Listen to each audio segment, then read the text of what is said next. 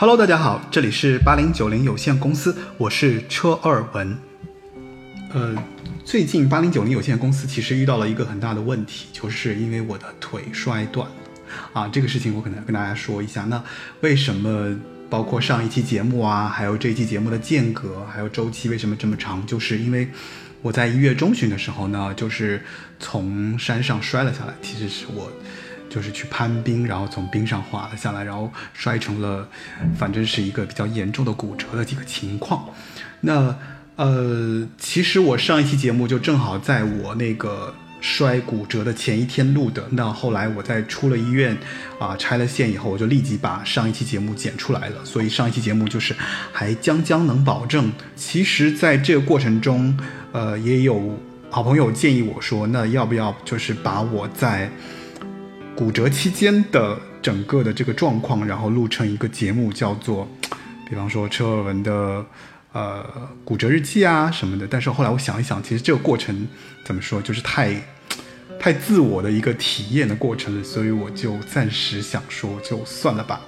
那现在慢慢的我在恢复，然后今天呢也。就是我的嘉宾也陪了我去医院做了复查，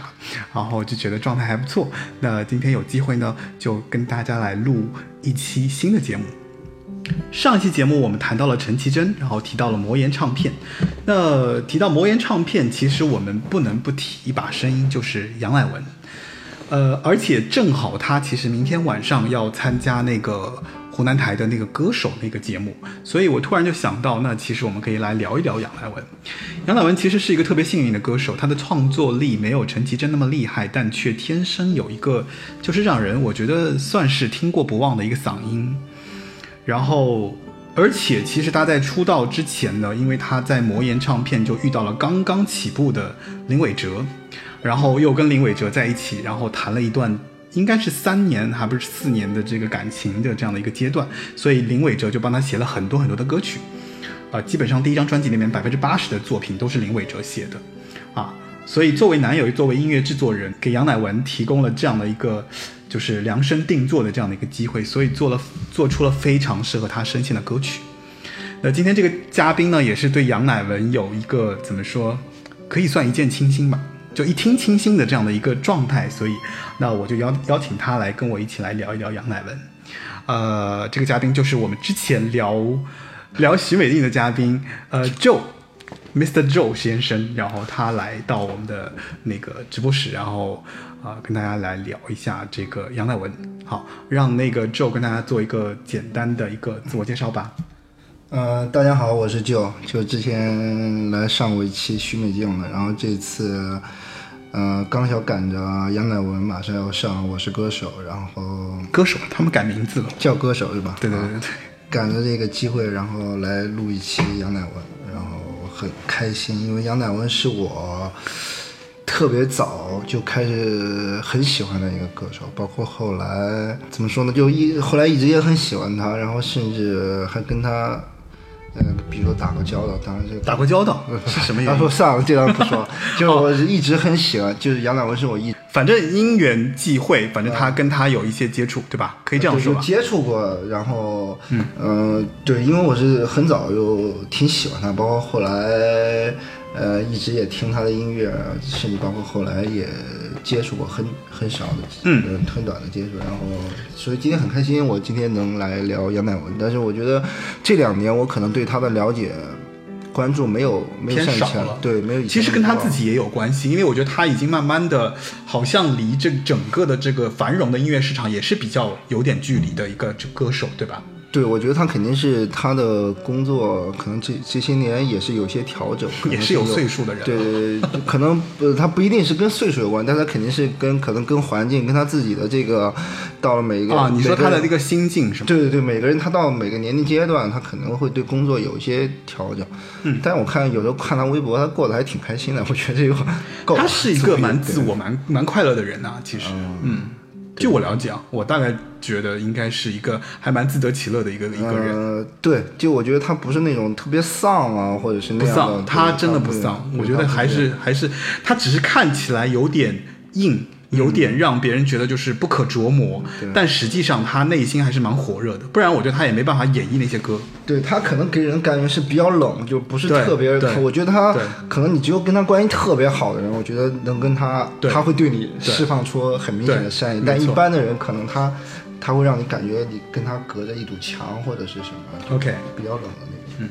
好，其实你看大家呃。其实大家在 Joe 的自我解说过程当中就开始延伸到他对杨乃文的一些感受哈，没关系，那我们后面还会有详细的时间去聊他。然后让我们先来听一首开场曲，就是《星星堆满天》。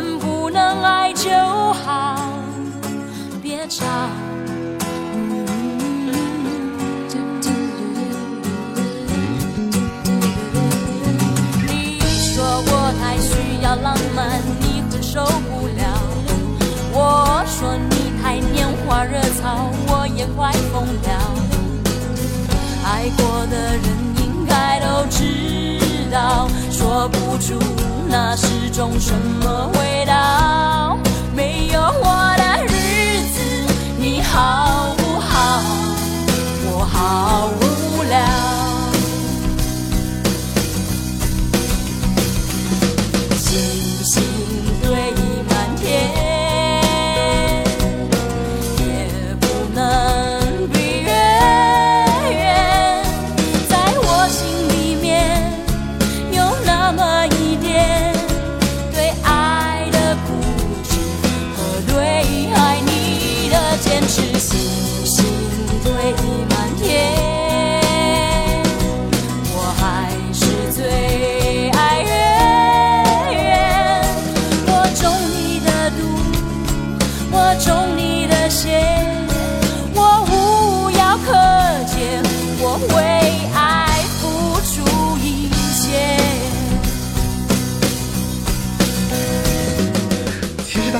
开始这首歌还是蛮厉害，对吧？就是属于那种一出道第一首歌就直接扎到别人的那个成名曲吧，那歌是对吧？就我觉得蛮少的吧，就出来出道第一首歌就直接就红了的人还是少，就说明他这首歌在当时还是比较，就是比较有独特的一个气质。其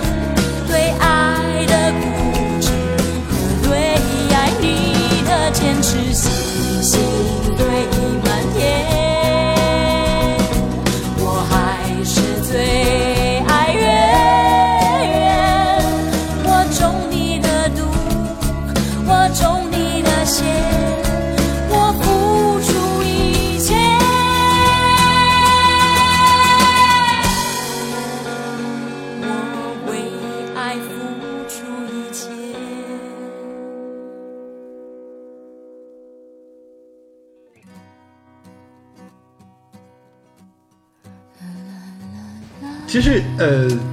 就刚刚其实我们没有说的很详细啊，就是我觉得，就是杨乃文，其实在刚出道的时候，其实他这张专辑《One》当时应该在台湾本土就已经受到了很大的这个市场的认可，尤其是《星星堆满天》这首歌一出来，对吧？而且，呃，我我我是我似乎觉得就是，就是我刚刚还没说完，我觉得就是杨乃文这个歌手蛮神奇的一点，就是很少有歌手，比方说一出道就可以凭借第一首歌就可以打中。大家对他的这个这个至少是市场对他的认可。因为很多歌手，其实我们前面也讲过嘛，就是很多很多歌手基本上都是，比方说试了一两张，对吧？然后到第三张、第四张的时候，突然才成熟。我我倒觉得还好吧，我觉得在那个年代，很多歌手其实，呃，我觉得应该是有，我一下说不出来是谁，但我觉得是有一些歌手，他第一张专辑可能有首歌不错，嗯，对，被市场接受，对，只是后来可能出第二张就没有第三张了。OK，有很多歌手是这样的，嗯，好吧，就是。应该这么说，就是我可能我刚刚表述的不是特别明确，就是呃表述的不是特别合理，就是怎么说，就是至少像魔岩当时出《One》这张专辑来讲，就是在当时的整个流行音乐歌坛上面，它算是一抹非常有特色的这样的一个一张专辑的一个一个表一个展现，对吧？就是至少在所有专辑里面，你会觉得它很突出。尤其是无论是从封面、从歌曲曲风、从包括这个人的声音，包括就是，呃，怎么讲？就是我觉得杨乃文本身就是太有特点了，对吧？所以很容易打打中别人对这个人的记忆点。因此，我觉得就是从一开始就是有这样的一个一个。对，就是最开一开始，包括他的音色，他他的第一张专专辑里的那些作品的风格，就很明显，他是对区别于当时主流的东，就是特别主流的那些女歌手的作品的。对，所以她出来会给人印象很。但至于你说的她是不是市场有多多认可，多认可，我我不知道。反而就是其实这个我觉得是有待考证的，就是因为其实。我据说啊，我查过资料，就是当时其实魔岩出了杨乃文这个，他们也没有说好像有多大期待。但是呢，因为杨乃文一出来之后，可能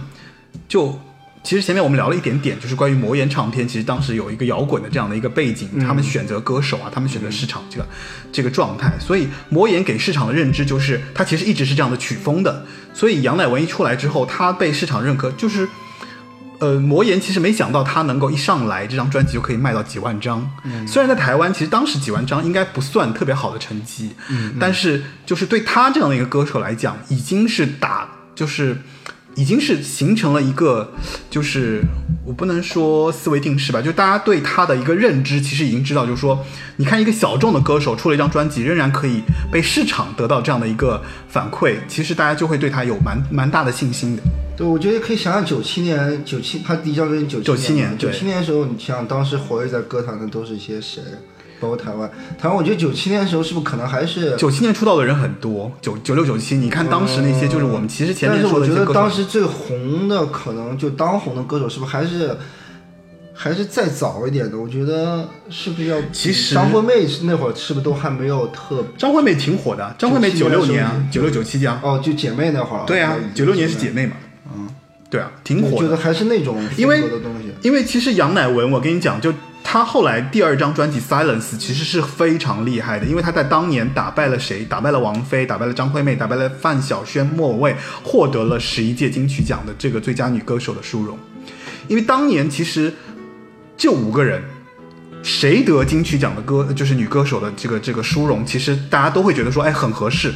但恰恰是她得了当年的这个金曲奖的女歌手。所以可见，这个可能是对更多的是对她个人的唱唱功的一个认可吧，因为他得的是最最佳女。所以你觉得他其实唱功是可以的？呃，当然，我觉得他至少在那个时候，他这个问题后面会有一个问题，我们来讨论，就是你在最初的时候你是如何认识杨乃文的？就是他的什么印象让你一下记住他？我好像第一，我想一下，我好像第一次。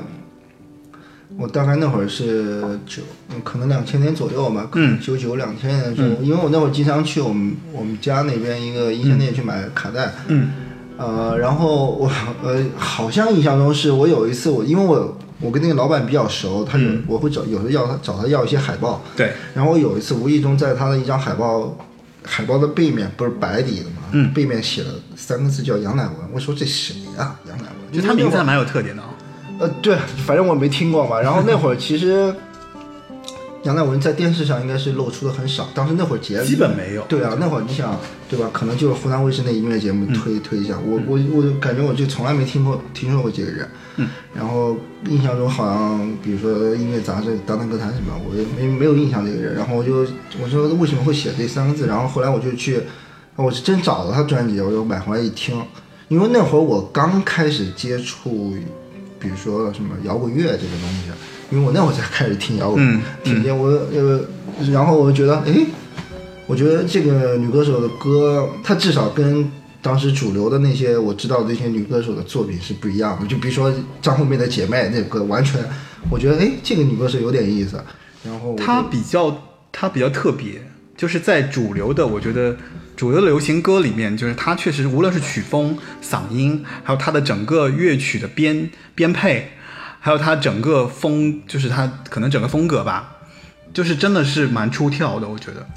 嗯，我记得当时可能应该是对，那我可能记得更更应该是晚一点，我应该是两千零一年我听的他的第一张专辑，应该就是那个应该那张专辑，就是有证据的那首，嗯。应该是一七零一年的时候我才知道这个人，我当时就买了这张专辑 OK 然后我一听，我觉得哎挺好的，然后我然后我再回头去找他找他以前的东西就比如我才知道星星堆满天，嗯。然后才知道 Silence 那种、那些专辑，然后找回来听，我就觉得。我觉得这个女歌手跟当时其他的女歌手，当跟当时我认知的华语歌坛的其他的女歌手都不太一样。我觉得这人太酷了，就特别，他主要他反正特别范儿，就就是我觉得这那个声音特别范儿，就一个人喜欢一个歌手或者一个偶像，就是他当这个人当时的他表现出来，的这种这种怎么说？就他展现出来这种就是 feel 吧，对他符合你当时的那个身份。你要说我现在，你要我现在如果刚听到杨乃文，也许我没有那么喜欢，但是只是他可是他当现在也风格也变了，也没有以前那么那对种那么我的意思就是他他刚好在我当时就他的形象，你觉不觉得当时应该是那种就穿着穿着皮靴，然后穿着皮衣的那种就他小，那《星星堆满天》的 MV 好像就是他对吧？就是就那种那种很带劲儿的那种女生，那种女生的形象。当时对，很硬朗，对很硬朗。当时我就刚刚刚听一些摇滚乐什么的，我觉得哇，这这女的太摇滚乐了。我觉得太酷了就是在在那个当时主流的华语女歌手里，我觉得这女的挺挺厉害的。挺，反正挺挺，我觉得确实是挺带劲的。对，我觉得挺我我我应该是这么说吧，就是其实我我倒是一个非常非常有巧合的一个机会，就是有一天我在我记记得特别清楚，嗯，我当时那个很早之前不是混 BBS 嘛，很当很很早很早啊，大概零。估计也是两千年、零一年的时候，就一直在那个就是萌芽的 BBS 上跟别人就是一直在写那种就各种各样的这种小文小文章啊，然后聊天啊什么的，就是因为它有一个萌芽有一个有点像现在豆瓣，但是又好像有点对，它也是纯绿色的那种，然后里面有部落格啊，有文章啊，大家在都在里面写。然后呢，呃，特别一巧合，有一天突然有一个，就是可能当时我的状况是有点，可能遇到一些网上的一些跟别人，就是怎么说，心情不好吧。然后可能也涉及到一些可能刚开始有一些小网恋的那种因素。然后呢，有一个网友他在那个回复我的这个当中，我们在聊天嘛，呃，你一句我一句。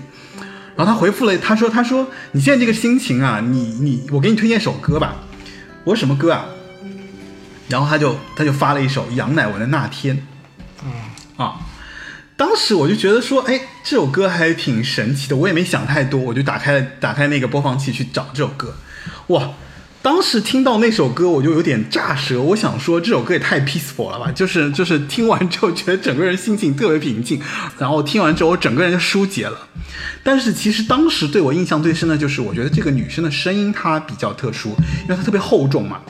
她能够驾驭，就是说，实际上那一天那天那首歌，我觉得它的无论是旋律也好，伴奏也好，几乎是没有什么怎么说，就是呃记忆点。甚至你你都可以忽略他的伴奏，最终只剩下他整个人的声音，所以我就对他的声音特别印象深刻。那从那个时候开始，我就把 Silence 那张专辑就整个就听下来了。然后听完 Silence 之后，再开始重新从第一张专辑开始往后追，就基本上他出每一张专辑我都很爱嘛。然后到一直到第三张、第四张，其实他出的也不多，嗯，对吧？呃，算是第三张我也挺喜欢的。但是我发现他从第一章开始就所有的歌都让人觉得就说非常棒。我觉得其实我对大家建议就是说，如果你有机会，就是杨乃文前三张专辑每一张专辑都可以怎么说，不停的重复去听，甚至无论你是去单就是整整专循环啊，还是说随机播放，就他一整张专辑里面是没有烂歌曲。我个人觉得，就前面三张。所以呃，那我们来听一下那天。好。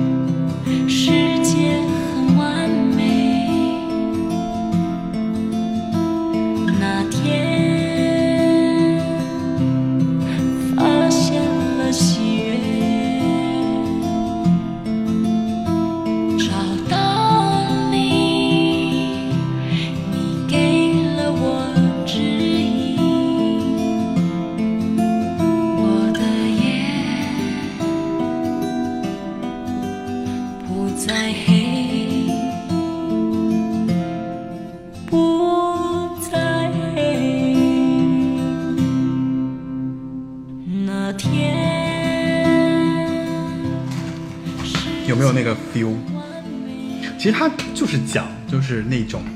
就刹那间别人就对你来讲印象比较深刻的那一天的一个记忆吧，主要还是感情上，对吧？嗯，这歌编的也可以啊，我觉得挺好。嗯，属于那种特别简单的编编配。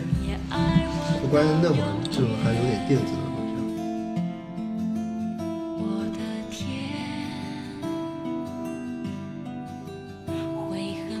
估计那个人给我传这首歌的感觉就是，就让我记住这个感情当中美好的部分，不要去想他伤心的部分。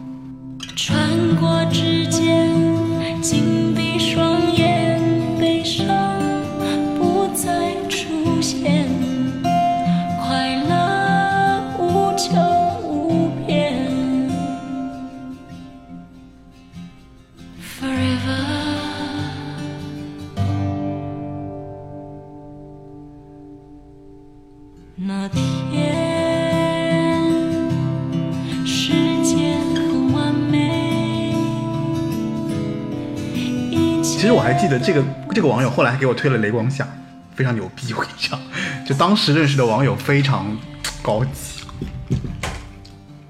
那应该是上海人嘛，这么讲。对对对对对对对，是上海人呀。界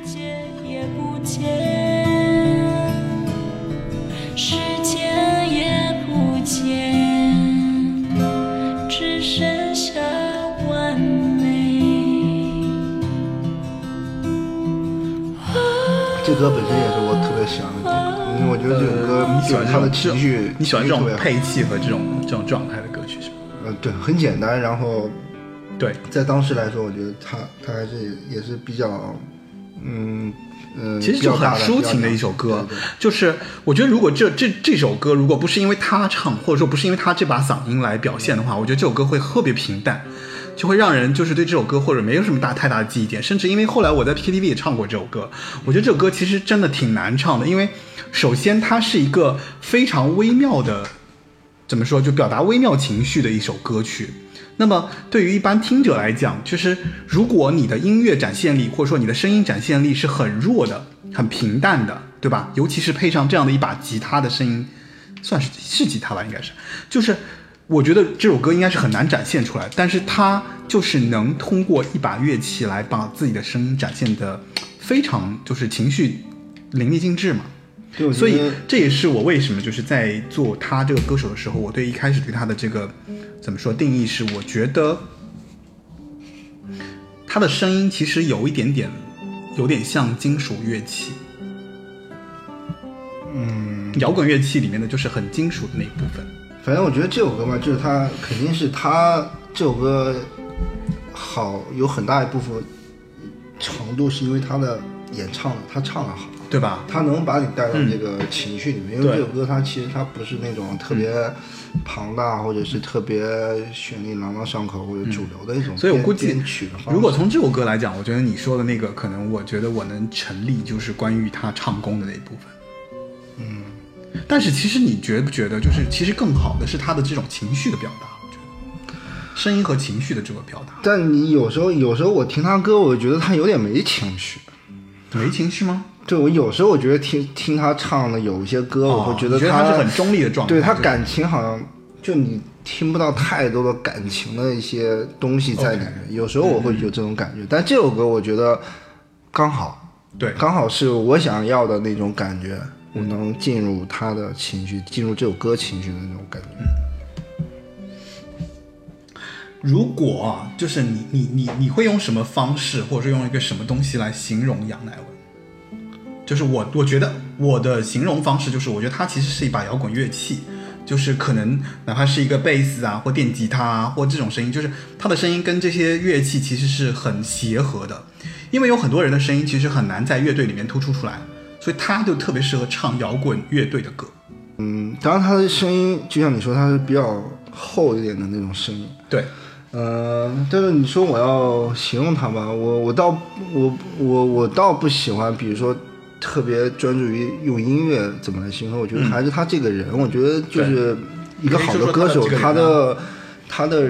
是不能跟音乐分分开来去看待的，对吧？对，我觉得，所以他的这个人，你包括他他做的音乐，他给大众的一个形象，都是他是一个比较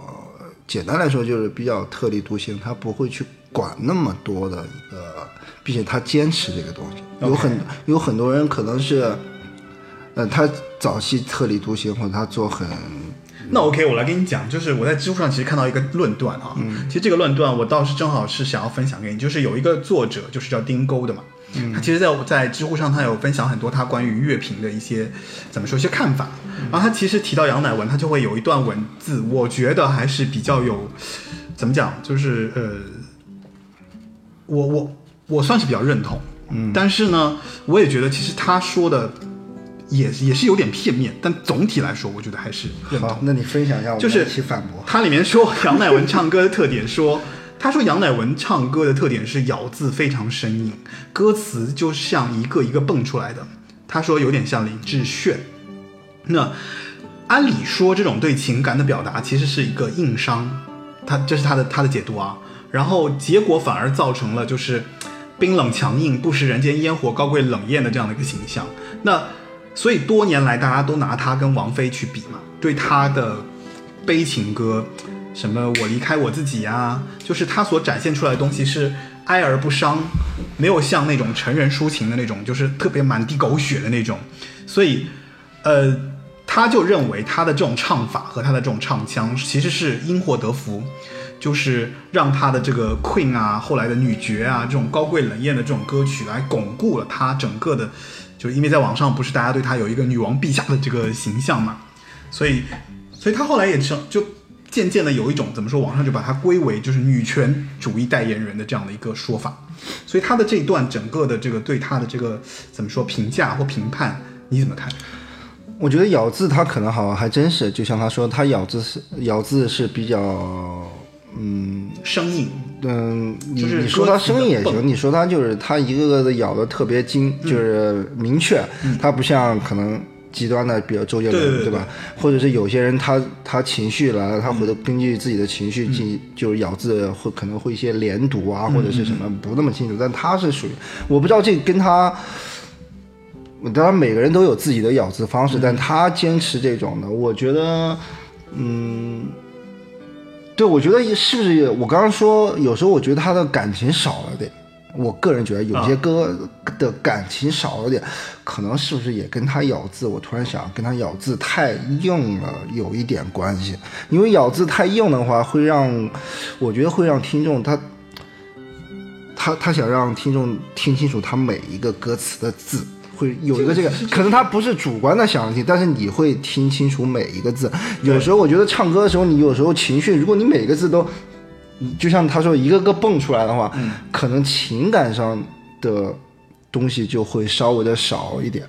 但其实这种东西不就是一个发声的一个方式吗？就一个人的特点。对，这就是他，所以我就说咬字本身就是每个人的一个习惯嘛。对就他可能说话未必是这种，但他一唱歌起来，他就他就喜欢这么去唱。我觉得这可能跟他就每个人对于歌曲演绎他都有自己的方式，对吧？但是。呃，这个东西嗯我觉得也不好说是呃优点呢还是缺点。我觉得这个东西还是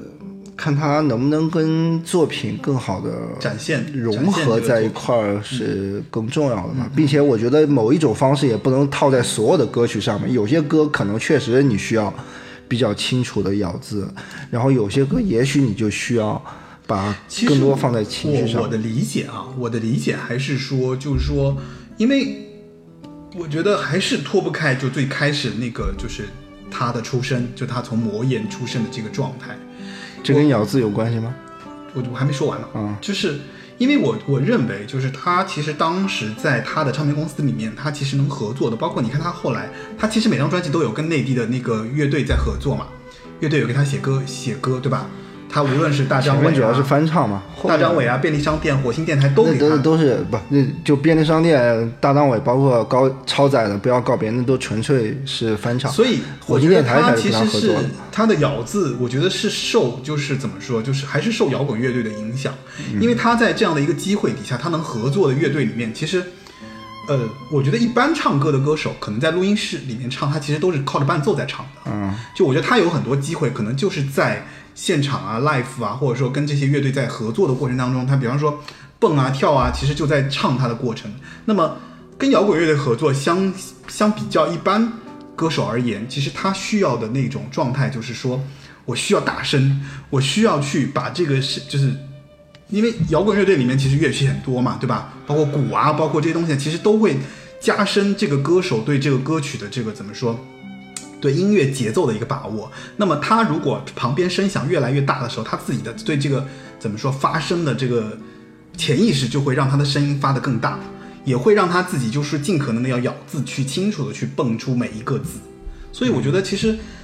他早期就是这样的一个出身，其实对他有一定的影响。就是当然这是我的猜测，嗯，我觉得其实他的这种发声发发声方式，其实有很大一部分程度就是因为摇滚乐队以及他对摇滚乐队的这个歌曲的理解啊，所带来的就是他的唱歌的这样的一个方式，就很硬嘛，然后掷地有声，对不对？那你你才可以跟乐队一起去 PK 啊，就是你的声音才可以在这个乐队里面不被这些乐器吃掉，因为大部分歌手其实你想想看，他其实是很难去驾驭乐队歌歌曲的，对吧？这是这帮这是我的理解。是，但是我就我我个人觉得，我觉得他而他咬字什么的，我觉得这都是其次，就是他可能专业的人会来研究这个，但是我觉得他你现在，我觉得所有人提起杨乃文，不是说他，我觉得可能第一个不是说他唱歌怎么怎么样，或者是怎么样，而是说他是一个什么样的形象呈现在大家的面前。这个形象可能包括了他的作品的风格，然后他给外他他平时的言谈给大家给大家举止啊还有他给别人的那种这个是气最重要的一个东西，我觉得。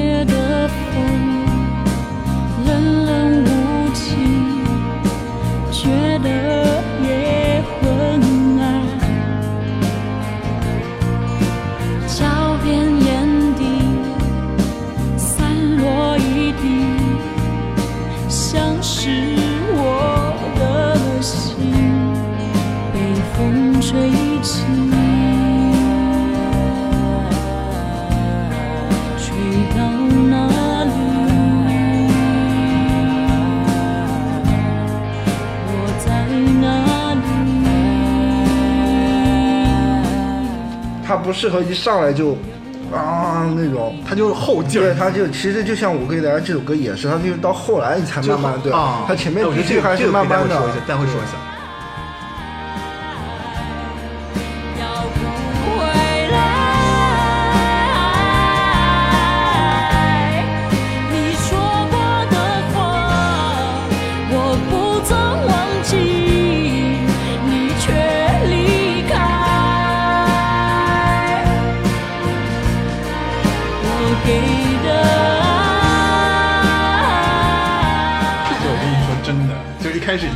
这个人没什么，看就是轻轻弱弱，但最后你会发现，我操，最终赢家是他。袁览文也没赢啊，不是，就他有一种最终要制霸的那种，那种没准哪天他就制霸了。对。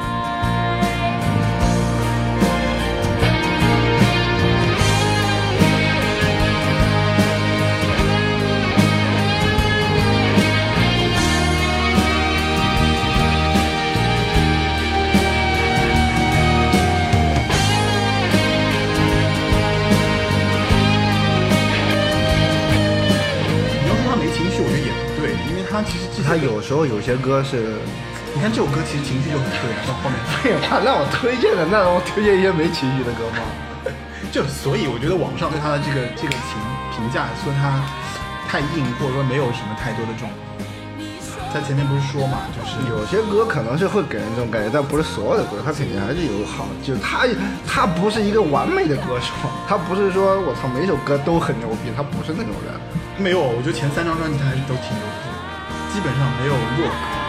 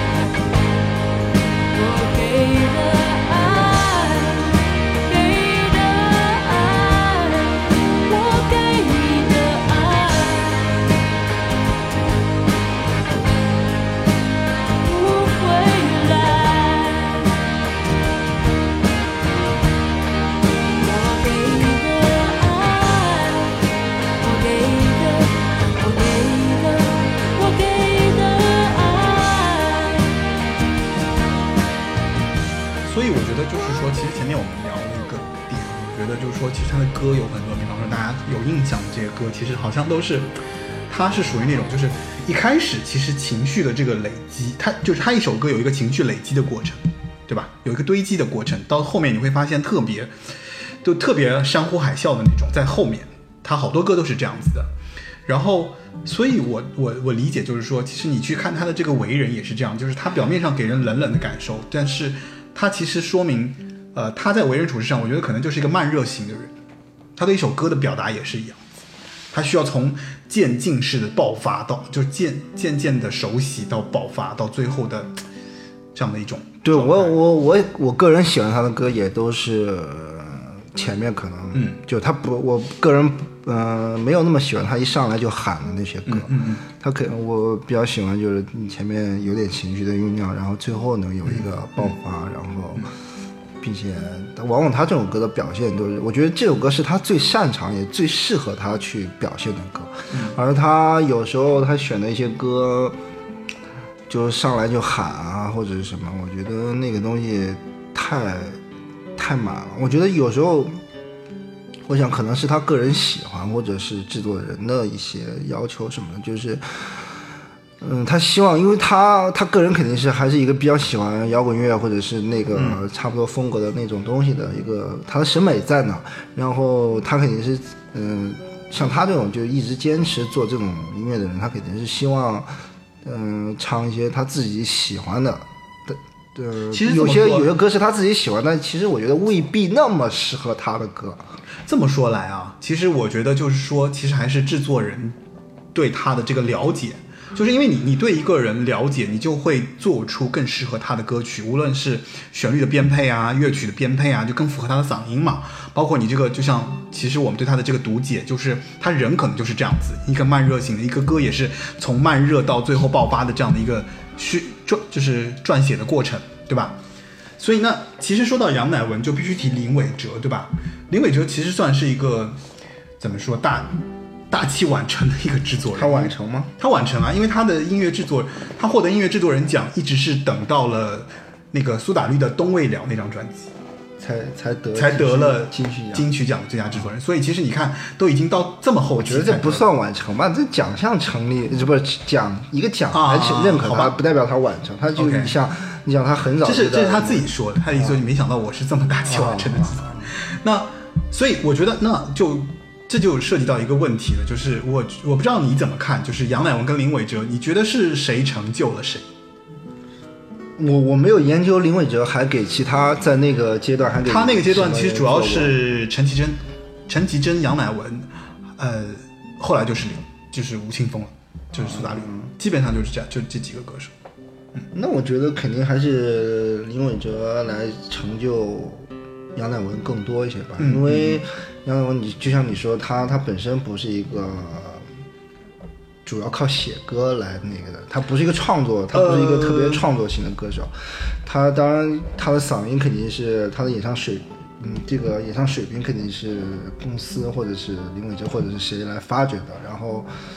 当然前期这些作品能得到认可，那肯定是制作人的功劳是最大的。杨乃文的经历其实是这样，就是杨乃文其实是在台湾省的台北市出生，然后他六岁其实就开始学钢琴了。嗯，那他其实，在学习钢琴的同时，就是他应该他小时候是很有很好的音乐基础的，比如他学那个琵琶呀、三弦呐、鼓啊、长笛，他都学。然后中间呢，他其实就他后来就是他们家整个就去澳洲，然后他就在澳洲留学，他就读了那个澳大利亚的那个悉尼大学，他主修的是遗传学、遗传学和生物学。那他中间他其实他是大学中间大大二吧，可能是就是他休学了，就回台湾了。然后他当时就结识了就是李宇环啊、林伟哲这样的一些音乐人。那这个时候就开启了他在音乐这样的一个状态，就是说，虽然他音乐创作力不够啊，但是其实他的音乐素养还是非常好的。他的乐器就审美啊在那嘛，对肯定是对对对对吧？嗯，因为他，你像他后来，包括他后来出的那张自选集里面选的那些歌，都是一些比较很经典的一些摇滚乐的。嗯，自选集那张专辑确实里面的歌其实还都真都是，就是说，无论是摇滚乐啊还是流行歌啊，就还都算算是整个业内就是无论是歌迷也好，对，都或者说是都是 都是大师的作品，对吧？就大师的作品，虽然他表达了没有那么的 经典，但是他选的他选的歌曲本身，对于一般人来讲，其实他选的歌曲还蛮高级的，选歌的品味比较高级。对，嗯，所以我觉得，嗯，肯定是在对他这样的一个背景的人，他的前两张专辑肯定是制作人的功劳会非常大，对吧？他能帮你找准一个音乐的风格、一个走向，嗯然后他知道你适合什么，嗯然后帮你去找这些歌来，嗯然后帮你做。我所以我觉得这肯定是林伟哲会有，嗯，是杨乃文能起，就像你说，如果就像你说杨乃文起步那么高是吧？嗯嗯嗯，起点那么高，那绝对功、制作人功劳很大。第二张专辑就得了金曲奖，对吧？还是最佳女，最佳女歌手，对最佳女歌手，我觉得还是挺厉害的。就是就是林伟哲当时其实就一把找准了的这个这个人的这个所有的特点，然后就而且就是因为其实当时他跟陈绮贞是同期的嘛，嗯就是当然陈绮贞也有写歌啊，就也有给杨乃文应该写过几首歌。证据其实就是陈绮贞的作品，嗯陈绮贞在后来《太阳》里面不是改成烟火了嘛？嗯对，他在他唱的时候，就是当时先给他唱的叫做《证据》，还有《飘着》，嗯对，这些歌其实都还蛮脍炙人口，就在早期的时候哦。嗯，林伟哲，我我我其实，在一三年的时候有机会跟他吃过一次饭，嗯啊，其实还蛮蛮怎么说，就是这个人，这个人跟杨乃文也有点类似，就是非常的不能说非常，就是也蛮冷面的。是吗？就是就坐下来，基本上属于那种一句话不说，等着你再巴拉巴拉巴拉再说。说完之后，他说嗯，OK，然后那我们聊一聊这样子。就是他也是那种，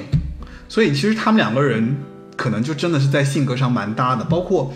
就是在早期，你包括像那个 One 和 Silence 的时候，基本上林伟哲其实占到了第一张专辑是百分之八十嘛，这八首歌是他自就写词写曲。然后到第二张专辑的时候，九九年第二张专辑的时候，差不多是百分之六十。啊，然后呃也加入了很多，就是什么高旗啊、大张伟啊，还有就是张震岳、陈珊妮，其实都开始融入进来了。嗯所以这些其实都是林伟哲的人脉啊，他的音乐人的人脉，然后就收了很多歌。那所以我觉得，呃，杨乃文和林伟哲呢，谁成全谁，我觉得可能我也比较赞同，就是林伟哲成全了杨乃文。但是如果没有杨乃文的声线，去给林伟哲的作品附上一个这么样的一个展现，其实他们也他也很难找到这样的一个一个出口，对对，其实对吧？不不是说谁成全了谁，就是，但是就是必须互相成全。呃，对，那肯定是的，就必须承认这个制作人在前两张专辑里面哦功劳非常大，对对对对。这是毋庸置疑的。所以我我实我实际上我还是觉得，就是说，你只要灵魂相近的人，才会互相摸到对方的这个命脉，对吧？因为我当时，哎，我我插一个事情，我就是那个谁，之前不是那个谁去世嘛，卢凯彤，嗯，卢凯彤，就是当时卢凯彤不是自杀嘛，然后就是呃他的一个那个什么，就是吊唁，就是到追悼会，嗯。然后就有粉丝拍到那个什么，拍到张悬和陈珊妮一起穿着那个黑色的衣服参加了那个葬礼。当时我就觉得说，嗯，灵魂有趣的人经常还是会玩到一起的，所以我就可能在早期的时候，这些歌手或者说这些音乐人，其实还是在互相玩的过程中就把这些东西做出来了。然后包括就就是他会发现杨乃文啊，这些都不是，我觉得都不是偶然，其实都是在这个过程中慢慢的形成他们对音乐的看法，然后再把这些作品做出来。对吧？他他都是一些音乐审美、音乐情绪差不多的相近的人才会走到一起去做这件事情。对，这所以他们不管是私私下是很好的朋友，还是音乐上的合作，都是很理所当然的一件事情。OK，好，那我们还是来听听一首歌吧，要不就放轻点。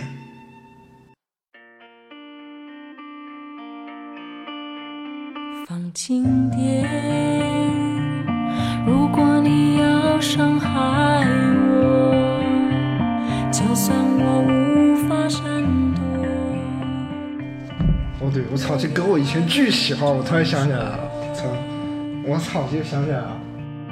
我宁愿争吵也不要取悦。哎，我跟你讲，他前三张专辑真的是特别难选，我恨不得把所有前三张专辑的歌全部放一遍。真有吗？但我觉得他前两特别印象深有首歌爆了。啊，没有很好听。我我我跟你说，以前我是觉得就是其实主打歌好听，或者哪几首歌，但现在我回去听，我发现每一首歌都好。只要我们第一张也是吗？嗯，前三张没有烂，真的没有没有一首烂歌。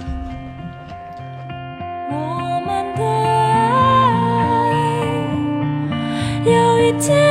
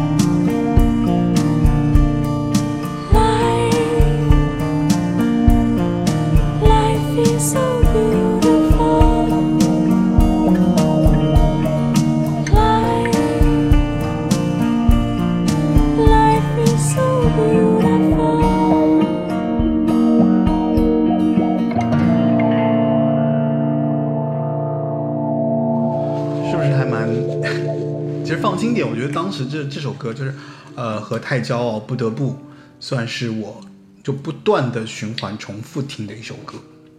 甚至现在回去听，我都觉得就是说，哎呀，就是这首歌的印象太深刻了，就是为什么会给人那么舒服的一个旋律的感受。我觉得这歌放的也很好，就放到最后一首，然后前面就是情歌嘛，前面都是各种纠结啊对作呀，有有然后到最后行有那个看开了，然后对咱们一起升天堂嘛，有点太夸张。哎，那其实你你就是这么多啊，就他所有的这些专辑当中，你觉得最打动你的一首歌是哪一首？嗯，推开世界的门吗？因为你那天你给我发了一首你自己翻唱《推开世界的门》的这样的一个视频，没有我当时还挺感慨的，因为我们待会儿可以聊一下《推开世界的门》。嗯嗯，你可以先说你的、你的、你的最打动你的一首歌，打动我已经想不起来他。这么多歌呢如？果有曾经打动我的歌，但我现在已经想不起来了，就是当时为什么打动我。但是我觉得，想想但是你刚刚说，你刚刚放这首歌，我觉得突然想起来，就好像有段时间我老听这个。你就放轻点这首歌。对，就是，嗯，甚至比如说你在 QQ 上，你谁心谁朋友心情不好，你也可以你就会发把这个歌歌词复制俩发过去。对，那会儿啊可能发 MP 3还有点费劲，嗯但是可能就这个，我觉得，嗯，对于其他的，嗯你像什么我给的爱啊，或者是那些、那些，就是包括那天也是我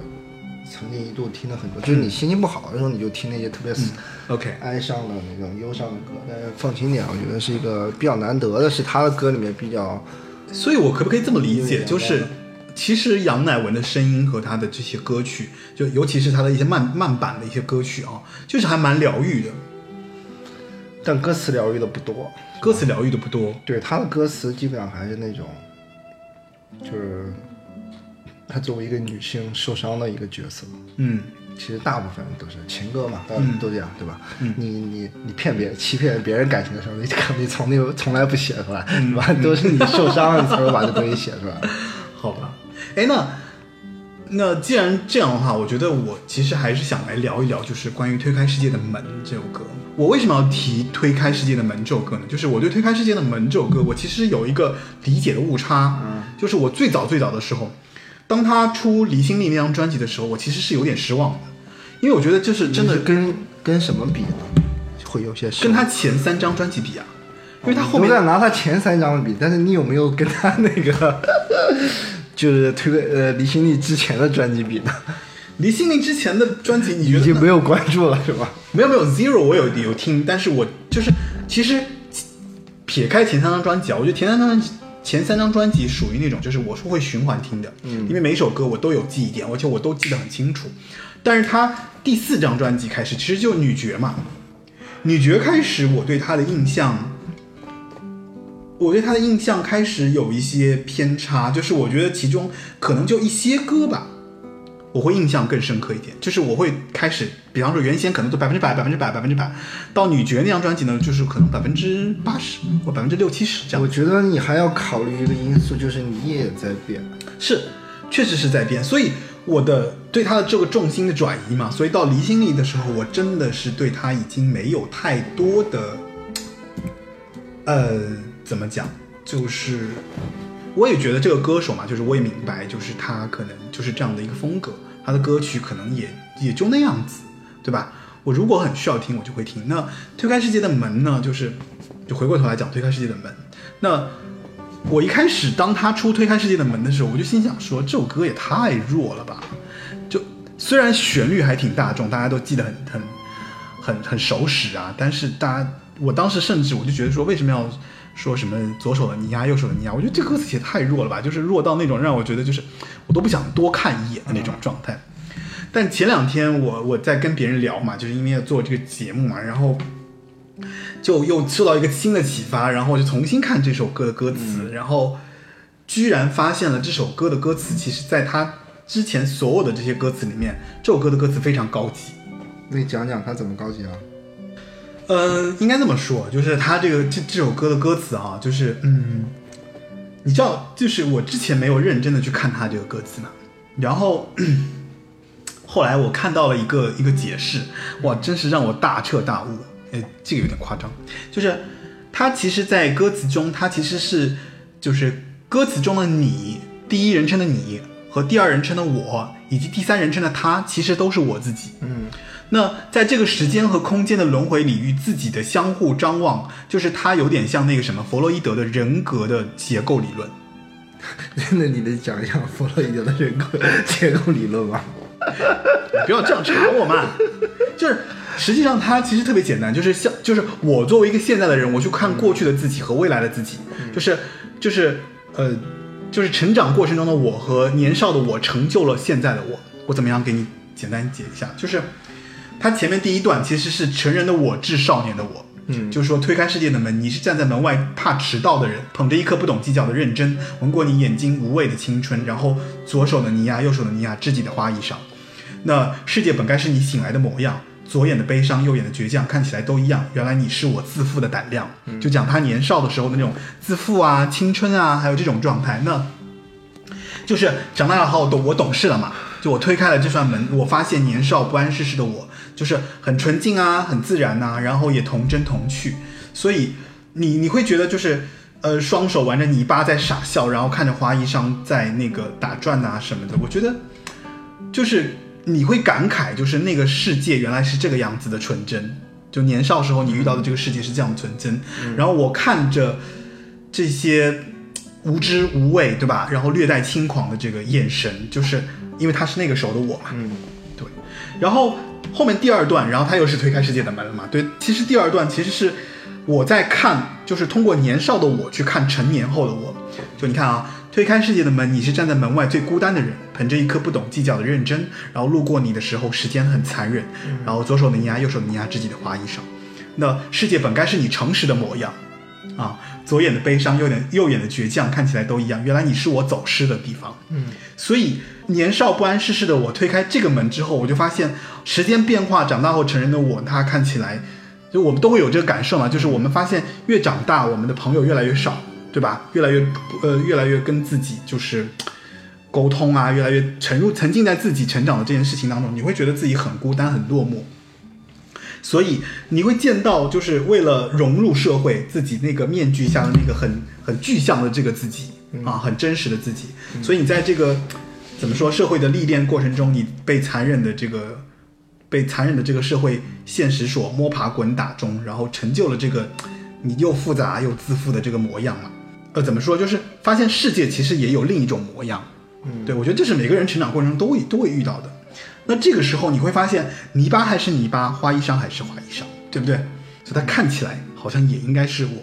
那么就是变成了就是这三个角色的这个时空转换。最后一个你没讲，最后是这样子的，最后就是我拥抱了这三个我之后，然后我再去再去怎么讲，就是我我把这这个以前和未来以及和现在的我，然后我让自己去原谅我自己。所以你看他年少的轻狂，迟暮的伤，不是就两个两个自己吗？等着被他原谅。对，然后原来你就是我赎罪的渴望，年少的轻狂，迟暮的伤，都等着被他原谅。所以这个过程中有他自己，就是说他自己发现彼此互相拥抱、互相温暖，就这是这是重新对他的这个歌词的一个全新的理解。所以我后来呢去听这首歌的时候，我发现哇，确实是啊，就是有一些让人觉得很很讶异的这个感受。就看完这个解释以后，你会 有些感动。蛮感慨的，就是包括我再去听这首歌，我就发现，哎，确实啊，就是他在这个过程当中，其实给你演绎了这个这个，就是人的这种怎么说认知，我觉得是认知的一个增长的一个一个过程，对吧？就以所谓的就是现在不是有一句很俗的话嘛，叫做要跟自己讲和啊，要跟自己和平相处，这种就是其实这首歌的主旨其实还是与源自于这个，所以。呃，而且这首歌是那个谁，火星商，呃，不是火火星火星电台里面那个黄少峰给他写的，对，黄少峰也是我非常喜欢的一个男生。喜欢两个 男神的解释。是我的男神。对，我所以我觉得这个你要这么解释这首歌词的话，我觉得这歌词也挺适合他自己，就挺适合杨乃文的，非常适合他自己，因为他走到这个阶段之后，他确实有一个自己需要跟自己对话的过程。然后这首歌其实就唱出了他自己跟自己对话的过程。对而且这首歌在那个什么，在网易云音乐上的点播量已经超过一万，我这是蛮蛮受到。其他的一些影响嘛，因为他对对对对对翻唱过这个。对，对这首歌后来翻唱可能他杨乃文就是一开始那个起点很高，在唱片业辉煌的末期嘛，就场面、嗯就是起点很高，还得然后又得了金曲奖，可是我记得你当时在这首歌刚出来的时候，你就很喜欢这首歌，那可能因为旋律很是吗朗朗上口吧。你更更觉得它的旋律朗朗上口。对，然后你想他得了金曲奖，然后后来就面临到要更商业嘛。其实更商业，你就看到他的应该这种专辑，其实是一个很商业，就很商业对他，他在我觉得他所有专辑里面，我觉得应该是最商业的一张。对，因为那会儿他就已经开始跟更多的一些音乐人来合作，对对包括陈小霞，对吧？这些就是商业大神这种，对吧？跟合作，然后包括后来又换，对滚石，因为滚石唱片本身的关系，嗯他后来又对吧？就签到亚神了嘛，嗯亚神就出了女爵，然后又在想办法重新怎么来打造它，一直到现在。他他自己的人生也是经历了好几个阶段，然后他现在对你想这多少年啊？九七年第一张专辑，这已经二十年了，超过二十年了。他的歌曲生涯、歌手生涯，但是他专辑出的并不多，也就五六张，六张还是。七张吧，对，就是如果不算精选和那个翻唱的话，对，只有二他二十年多年的时间，他他确实就是所以其实到推开世界的门算是一个大的总结，就他以前和和他未来的一个总结。包括你看他后来他参加各种各样的节目啊，其实也也改变了他以前对这个就是保守的心态嘛。他其实一直都很拒绝这种对外的这种什么综艺节目啊，什么这种采访啊什么，他其实都一直很冷。是只是他，我觉得他的本性是那种他只享受现场表演，就是舞台上的那种人。啊对对对他其实是很自己没有很喜欢通告啊，或者是一些没错，没错，没错。我们听一下那个，包括包括你想他在演唱，他在他的演唱会上，他也说话也不多，对吧？他就想安他静地很少他就是他就是花花招式啊，在他没有他就简单地叫他他不喜欢唱 social，我觉得。对了，对。那我来听一下那个推开世界的门吧。推开世界的门，你是站在门外怕迟到的人，捧着一颗不懂计较的认真，吻过你的眼睛，这无畏的青春。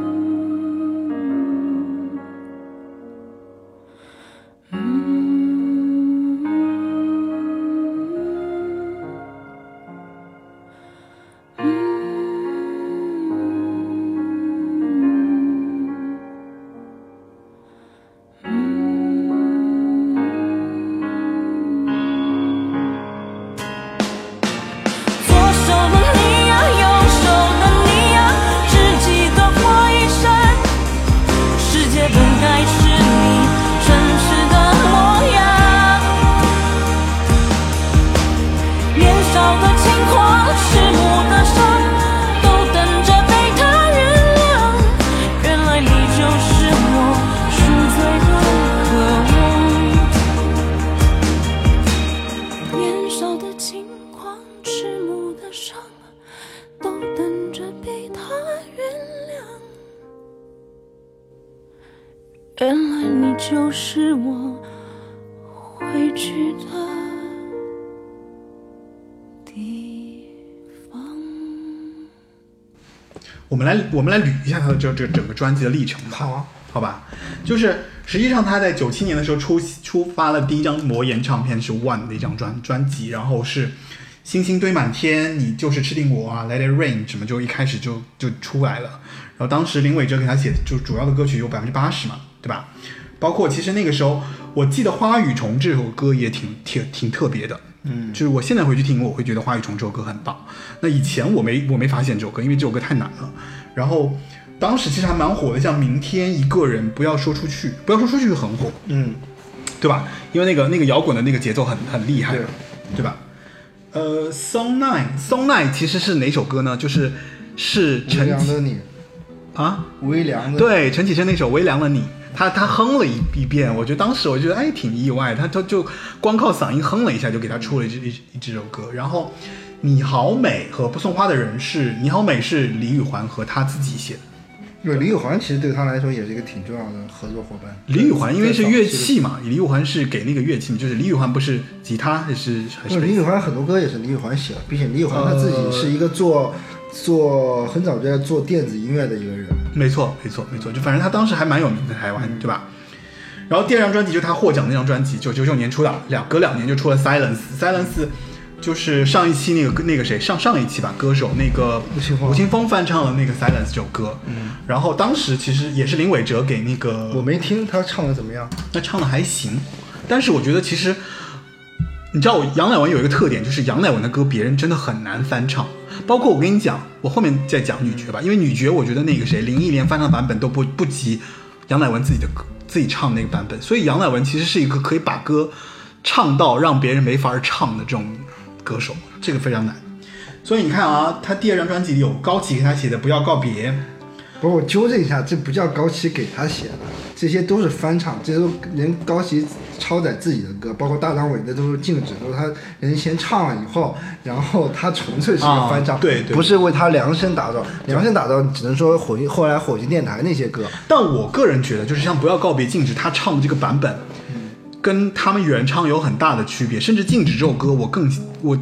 我觉得就是杨乃文这个版本更棒。嗯，反正这是我的感受更成熟吧？那对对对对花儿的包括你看有就有那天啦，嗯，对吧？Fair Monster，我给的爱，空气和固执，不要来找我。Monster 其实也算是比较特殊的、比较特别的一首歌，Monster 和 Silence 两首歌。嗯，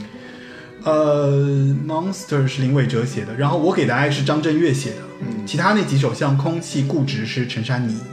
对，不要来找我也是张震岳，对吧？嗯，当时合作也是这样子。那紧接着他们其实再接再厉，他其实前面一一二三第三章就是市场更做的更市场性一点，没有那么的独立的时候，他其实应该这张专辑其实就是零一年出的啊，就是紧随其后，Silence 得奖了之后，就是再再接再厉出了一张。这个里面其实当时我觉得刚出来的时候，应该这首歌是非常的火，嗯就是陈珊妮算是偏流行的一个作品，对吧？然后呃，祝我幸福，Queen。Queen 也大家其实在 KTV 点的比较多，因为它节奏欢快，然后又很记忆点很多嘛。太骄傲，不得不。证据也是，证据也是 KTV 的一个金曲。证据我觉得证据算是他前前三张专辑一首非常大的 hit，应可以这么说，对吧？证据是张范晓萱写的是吧？对，范晓萱自己唱过。没有，证据是陈绮贞写的，林伟哲陈写的就证据是范晓萱翻范晓萱唱翻唱翻唱过，对。然后我们 Surrender 还有那个飘着和放轻点，放轻点其实就是最后一张收尾了嘛。所那以这张其实挺，你印象比较深刻的。嗯，对我最开始因为你是从这张开始听的对第一张听的是这一张。然后他，反正他出了这三张专辑之后就大火了嘛，就大家就是对他印象很深刻了嘛，就觉得但哎，是你说他大火了吗？这这三张专辑以后，为什么他又就成就是好像就沉寂了是吧？对？因为我记得他在其实他应该是出了《应该》以后，因为有一阵啊，有一阵歌坛传就一直说他是王菲的接班人，嗯，当然也原因很重要的是因为他们是一个经纪人就是啊对对对对对对吧？嗯、所以就当时一直传杨乃文，包括杨乃文在早期还得了金曲奖，然后对呃，应该这张专辑市场的商业的反响也还可以，然后嗯。就一直传他，包括他的个性，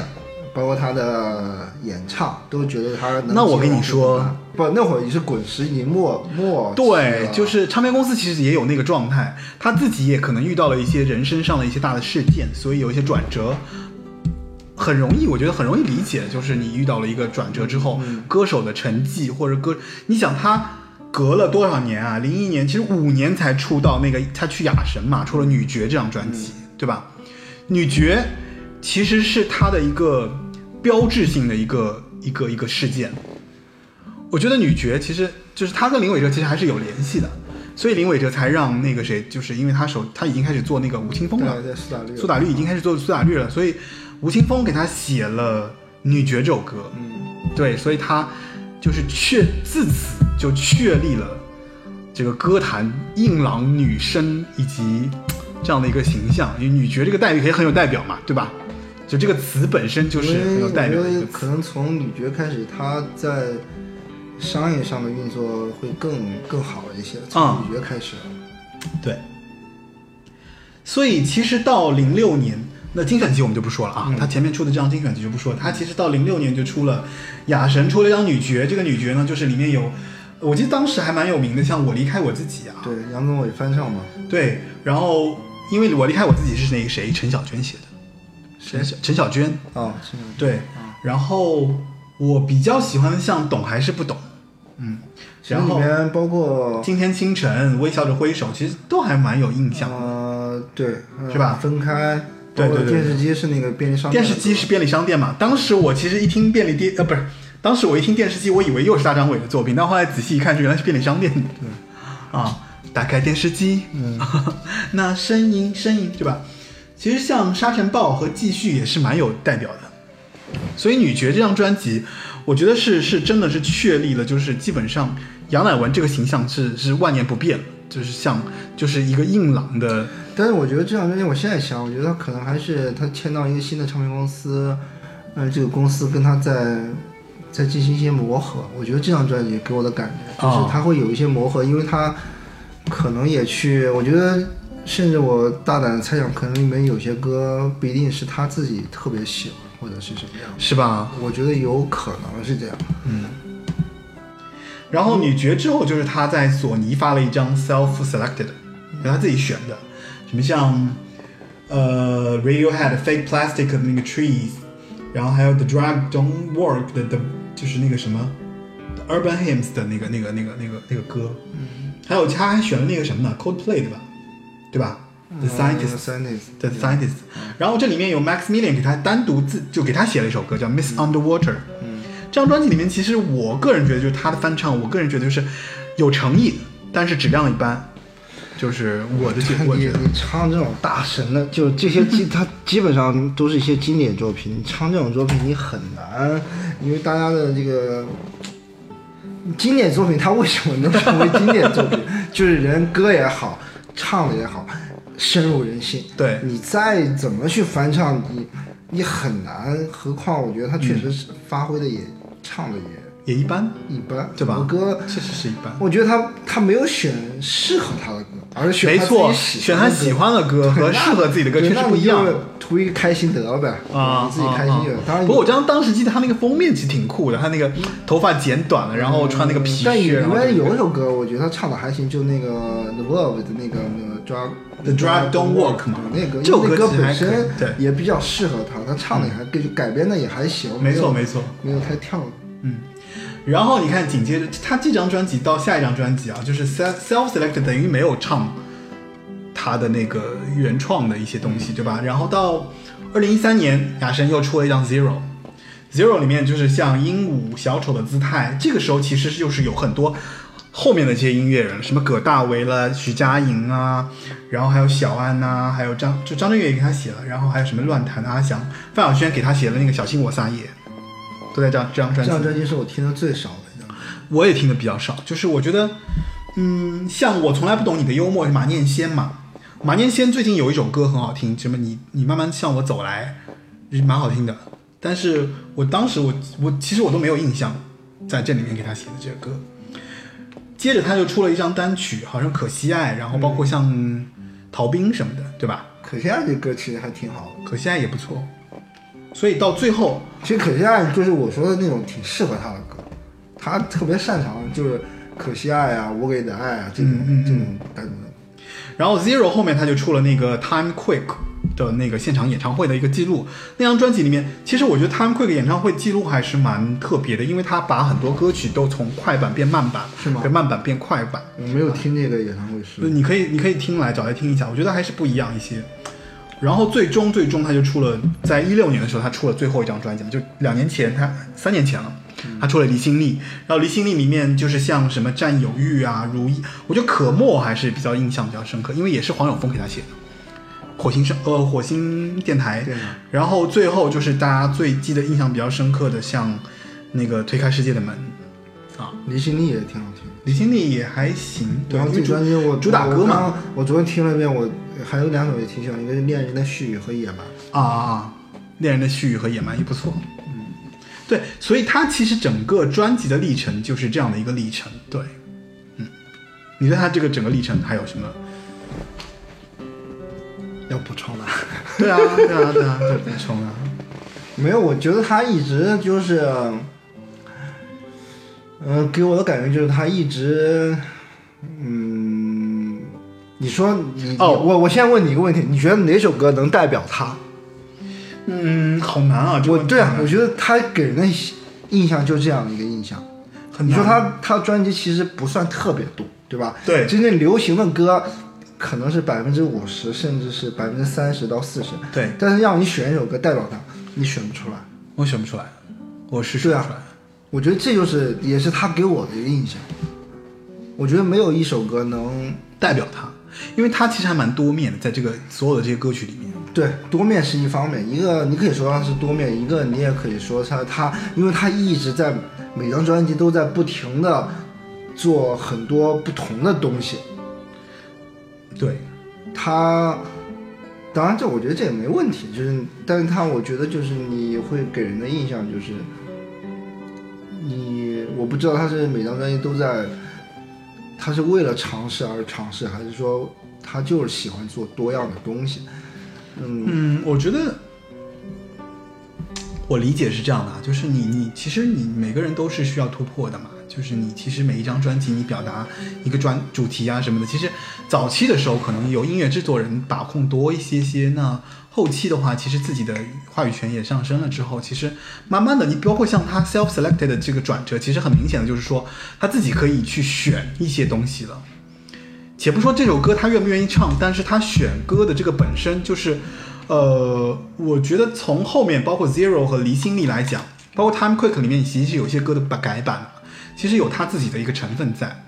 但是他又希望能够让大家听不出来他在这里面的一些改变，就我还是我，对吧？我仍然有那个原来的我，所以其实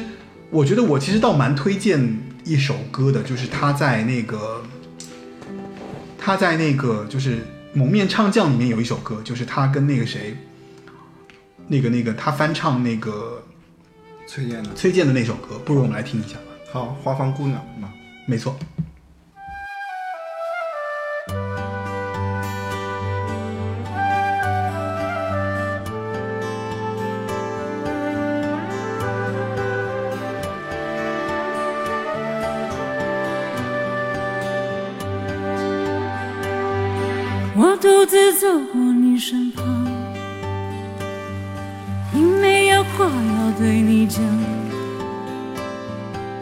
不敢抬头看着你的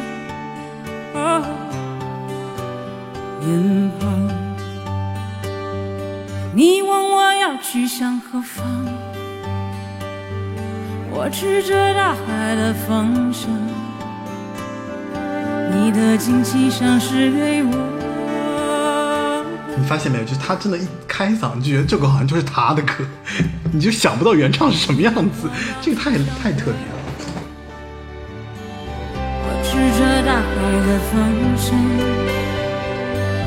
你问我要去向何方？我指着的爱的方向。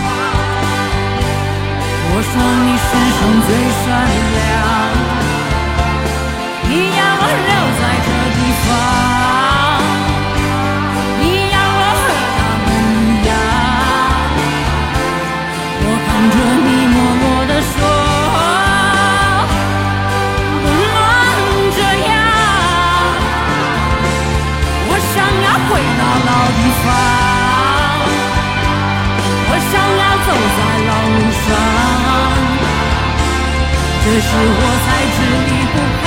你。哦，娘，我就要回到老路上，我就要走在老路上。我明知我已离不开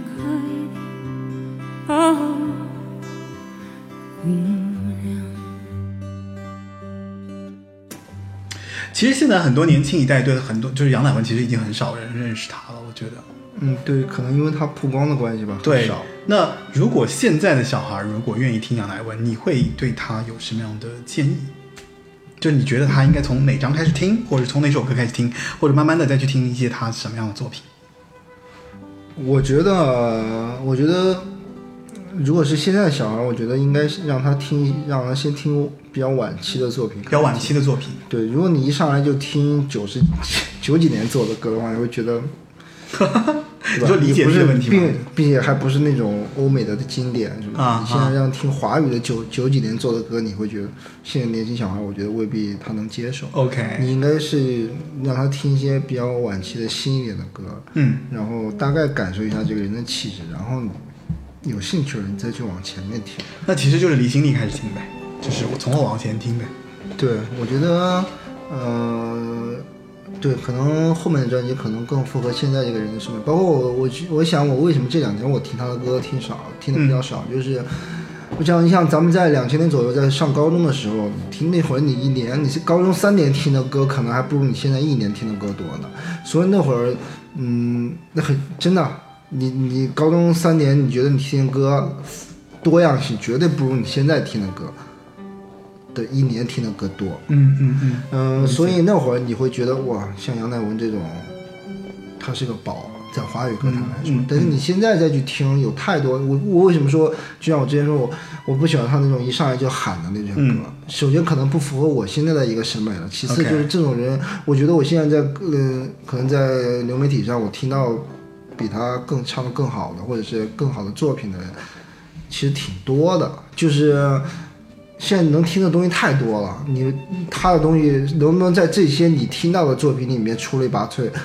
那是现在的这个问题所在了。嗯嗯嗯而在当时你听的你听的音乐是有限的，嗯那他就冒出来了，嗯对吧？再放拿放在华语乐坛也是，放在整个歌坛更是了。嗯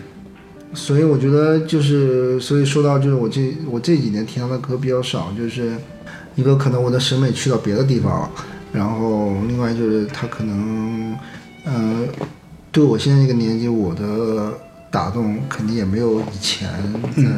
十几岁的时候有那么强的一个震撼或者 OK 什么。但是我肯定就是像这种歌手，就像咱们之前聊那些所有这些华语的比较经典的、挺伟大的这些歌手啊，他都是曾经影响过你。我觉得，嗯，他们一直如果能一直坚持出作品，就杨乃文有一点我挺佩服的，就是他一直没有走起来。走起来是，就是他没有到哦。达那个像你们聊张惠妹啊、孙燕姿啊或者这种人的高度，他从来没有到。他好像一直是在一个偏远的一个角落，或者说在一些就是他，嗯他就是跟他跟主流还是有一定距离。对，就是都是口碑还挺好的，但是 他一直没有在主流的市场上、商业上获得一个大的成功。包括你像他现在在在国内做巡演，他选的场地也是相对来说比较小。哎，我说到这个，我其实当时我在糖果有听过他一次 live 嘛，嗯，我觉得还挺震撼的。就是当时你想在那个在那个在那个糖果那个环境下听他唱，然后他他他还挺猛的。就是我觉得我我我的认知啊，我觉得他其实根本就不是一个很冷面的人。他其实还蛮热情的，就是在跟你讲的讲话的时候，对所以我觉得大部分人对他的这种这种标签啊，还有认知啊，其实是有误解。那但是他自己本身其实是一个怎么说？就是我我对一些主流或认知或者说社会的一些一些非常主流媒体的这样的一个场合，其实我是比较抗拒的。然后我也不太想跟别人展现出我的个性，或者说我在你面前爆发出全部的我。就他对别人的展现其实是有保留的，有所保留的。对，呃这是我对他的一个认识。对他肯定是不太，他个人肯定是不太喜欢那种对对对对宣传的东西，但是他有时候也会配合，因为我看有时候他也会去参加，可能经纪公司安排的去参加一些时尚的一些活动什么的。对，然后嗯，刚才说什么？就是他这两年其实在国内一直有巡演，就是对可能每年有个三四个城市吧，没错吧。然后我看应该是他去的大部分都是一些类似于剧院这种，就是 OK 一两千人甚至更少的人的这种场地嘛。嗯。然后，所以我刚回到刚才我我说我挺佩服他，就是他一直没有所谓的走起来，但他一直还在坚持去做这个东西，就是，嗯，他也没有他他也没说他要退出什么的，没有。对吧？他从来没说过他就他就温温的嘛，就是就就他态度都是直都是并且我觉得他的经纪公司既不高调，也没有特别低调，并且他的就是差经纪公司也肯定还是很信任他，就是嗯可能你像当年，可能寄对他寄予那么厚，不管是他的公司也好，还是外界，其实对于肯定是有一阵时期对他寄予了很大的期望，对对对对。但是他没有走起来，嗯。但是呢也没有放弃他，他自己也没有放弃，就还是坚持的这么唱，因为你想想，你想想他是魔岩唱片，从魔岩唱片那会儿出道的，不是说魔岩唱片，就那个时代出道的歌手很多，早不唱歌了。对。他的同期的歌手，就包括你像跟他气质，就是他们这种独立的吧。当时陈绮贞、杨乃文还有很多，其实台湾有很多当时有很多小唱片公司的人，这对对但是那些歌手，哪怕你像像黄小珍那种人，那种就很多那种唱，那有一挂的一批人，但是后来还坚持在台前唱歌的，其实不多了。嗯嗯嗯，但他一直还能坚持。我操，我好喜欢黄晓晨。对，就是就是类似这种嘛。可能当然，可能每个人都有自己的志向，没错，就是但是杨乃文他一直还能坚持，我觉得挺好的。然后他明天要上歌手，对对对，就这个问题，我想问，这个就是明天他要上《我是歌手》，他可能要唱歌手不是我是歌手，啊，好吧？他上歌手，他要唱女角，你有什么期待吗？我其实听过他好几次现场了，我没有期待。没有期待。对，我也听过现场啊，我觉得就是我有点担心了，就是女爵这首歌，它因为它后面我听过好几次，它其实其实我觉得啊，我太害怕它感觉它，破音。嗯，我我更喜欢他录音室的专辑。对，没错，他其实那个女爵那个版本，我跟你讲就好就好在它无论是配器，还有它最后那几嗓子，我真的觉得就奠定了女爵这首歌只能他来唱，真的太棒对，了，我觉得他，反正反正我听他现场的感觉就是，还是差那么一点点，对吧？就是也挺好，他唱功什么，我觉得都没问题，但是不如你听你在家听专辑那个感觉更强烈他在台上，我觉得可能跟他们台风啊什么有一定的关系，会让觉得就其实他还是一个慢热的人，不，我觉得上台也是一样，就慢热嘛。你等到他熟悉了这个舞台，他要表现出这个东西，还是会有一些就有一些偏差，我觉得？没有那么完美。他他没有太多带，因为你想在录音室里面唱不一样，录音室里面唱我可以唱几百遍，我甚至几百遍 take 再剪剪过来的，对吧？对，就是他他，就是他不像很多很成熟的歌手，就能够成熟的舞台表演的歌手，他们有带我我觉得他其实不是一个 performance 的一个歌手，对对对吧？对，就还是有他的特点，有他的就是算是宝藏歌手，但是就还不是那种就是国民级的大歌手。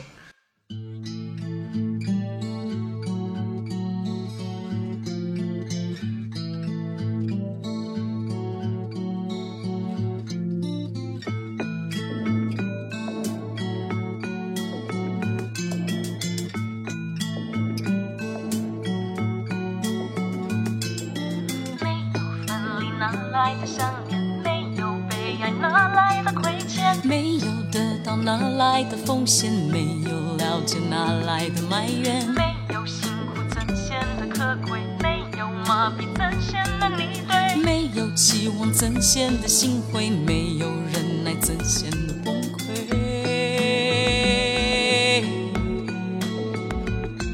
崩溃。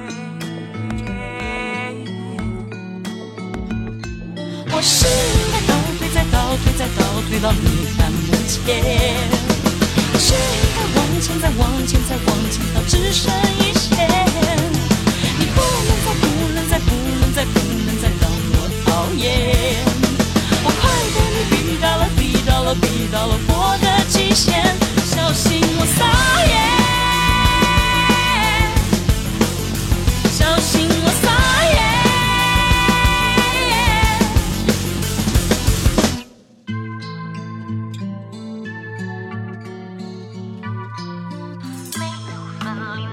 来的想念？没有被爱哪来的亏欠？没有得到哪来的奉献？没有了解哪来的埋怨？没有辛苦怎显得可贵？没有麻痹怎显得你对？没有期望怎显得心灰？没有忍耐怎显得崩溃？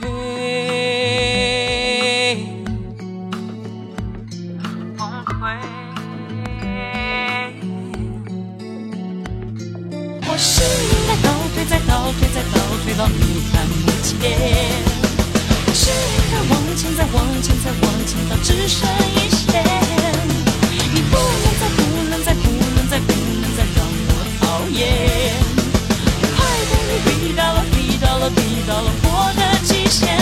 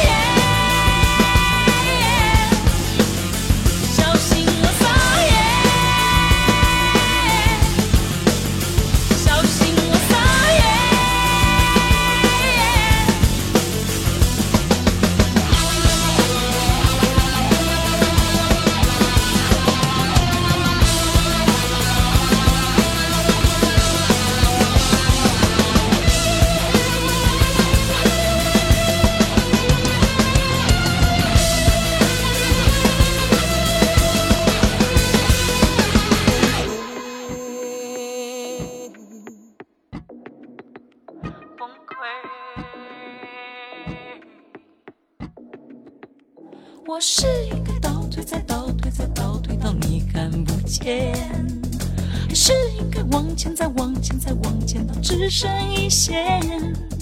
你不能再，不能再，不能再，不能再让我讨厌。我快被你逼到了，逼到了，逼到了我的极限，小心我撒野，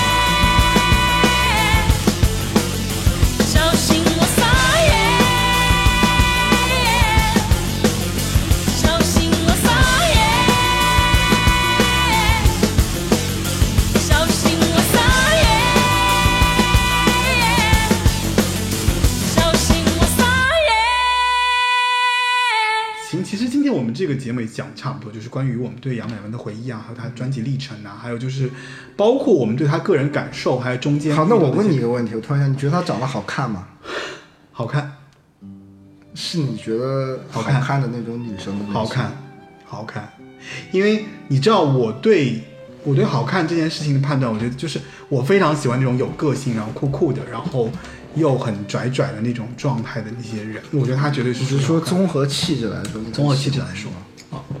就是一定就是我觉得好看是个很综合的词汇，就是很多人其实我不觉得。包括我，我不觉得我自己难看，是因为我觉得就是气质这个气质气质这个东西很难很难去在一一怎么讲，就气质其实是一个人很综合的一个展现，包括你你的音乐品味，包括你的你的对吧穿衣品味，包括你的整个给人的展现，这不是说你的某一个对对，你说到穿衣品味，我觉得他有时候穿衣品味不是很好。他确实有时候，我不知道是他自己搭配的，还是造型师给他弄的。我我觉得，因为他自己有一些那个自己的一些执念，就是对固执的一面。我觉得就在他音乐上，他也有执念。对啊在外形上，他肯定是也有一些，但有时候他其实挺好看的，但是可能他，有时候太那个什么对吧？对，好吧，那那这是多余的一个一个 plus 的一个问题啊。那呃，对八零就是。我觉得今天就是前面我刚要总结，被你这个问题打断。就是其实今天我们讲了很多关于这些东西，那在零零散散的，就是大家可能对杨乃文有一个认识，或者说对他有一个有一个那个怎么说了解，其实也是我们自己对他的一些看法。那本来就是说，我觉得他的歌其实是没放完的，因为我们只挑了其中的一些，但他的歌太值得你从头至尾去听了，因为真的很值得听。包括我跟就是说 Joe 两个人的感受，也就是说，他其实因为他本来就是个录音室歌手嘛，所以他的作品太就太有价值了，对吧？那最后我们会以女爵来结束今天的这个节目，然后这中间其实我还想问一个问题，就是说你对八零九零有限公司还有什么样的一个建议、意见和建议？对，其实我已经很久没有听你们这个节目了。这样好吗？呃，没有我，因为我觉得每个人可能对歌曲或歌手的理解不同吧。信息的需求不一样，OK，包括你如果细分到音乐的信息上，嗯嗯。嗯，我不知道你的主要的受众，他们都是喜欢你节目里面的什么东西，或者他们想从这个节目获取到什么样的信息，嗯这个我不了解。嗯，但是我个人我是，就像我来之前我也没说，或者是咱们以前也说，我说我、嗯我本身我没有，首先我没有能力去聊特别音乐性的东西，其次我也对这个东西兴趣不大，因为嗯就像我之前说的，我觉得音乐它最关键是打动你，而不是它怎么打动你。，OK，打动你是最重要的部分，嗯就是你，呃，情感上的东西，会更多一些。对我觉得这个东西，特别是你聊八零九零这个，所以，我其实在，在在现在新的节目当中，我觉得我更多的是想要通过，比方说，我们不要去单纯的，比方说，我们就扒它的这个历史，或者说扒一些别人的评价。我觉得还是从，比方说单独的这首歌对你的感受，或者说我的感受，或者说我们别的人的感受，然后我们融合进去，我们来聊一聊关于这个人以及我们对这个人的一些看法。这是我现在慢慢的在在做一些细节的一些转变。嗯、当然，其实我在最近也收到很多人的这个这个怎么说反馈，私信，就他们可能说，哎，我希望听到谁谁谁谁谁。所以其实大家不要着急，因为如果说只要我有时间，我都会把这些就是你们感兴趣的这些歌手，我们都拿出来，我们来至少聊一聊我自己的看法吧，对吧？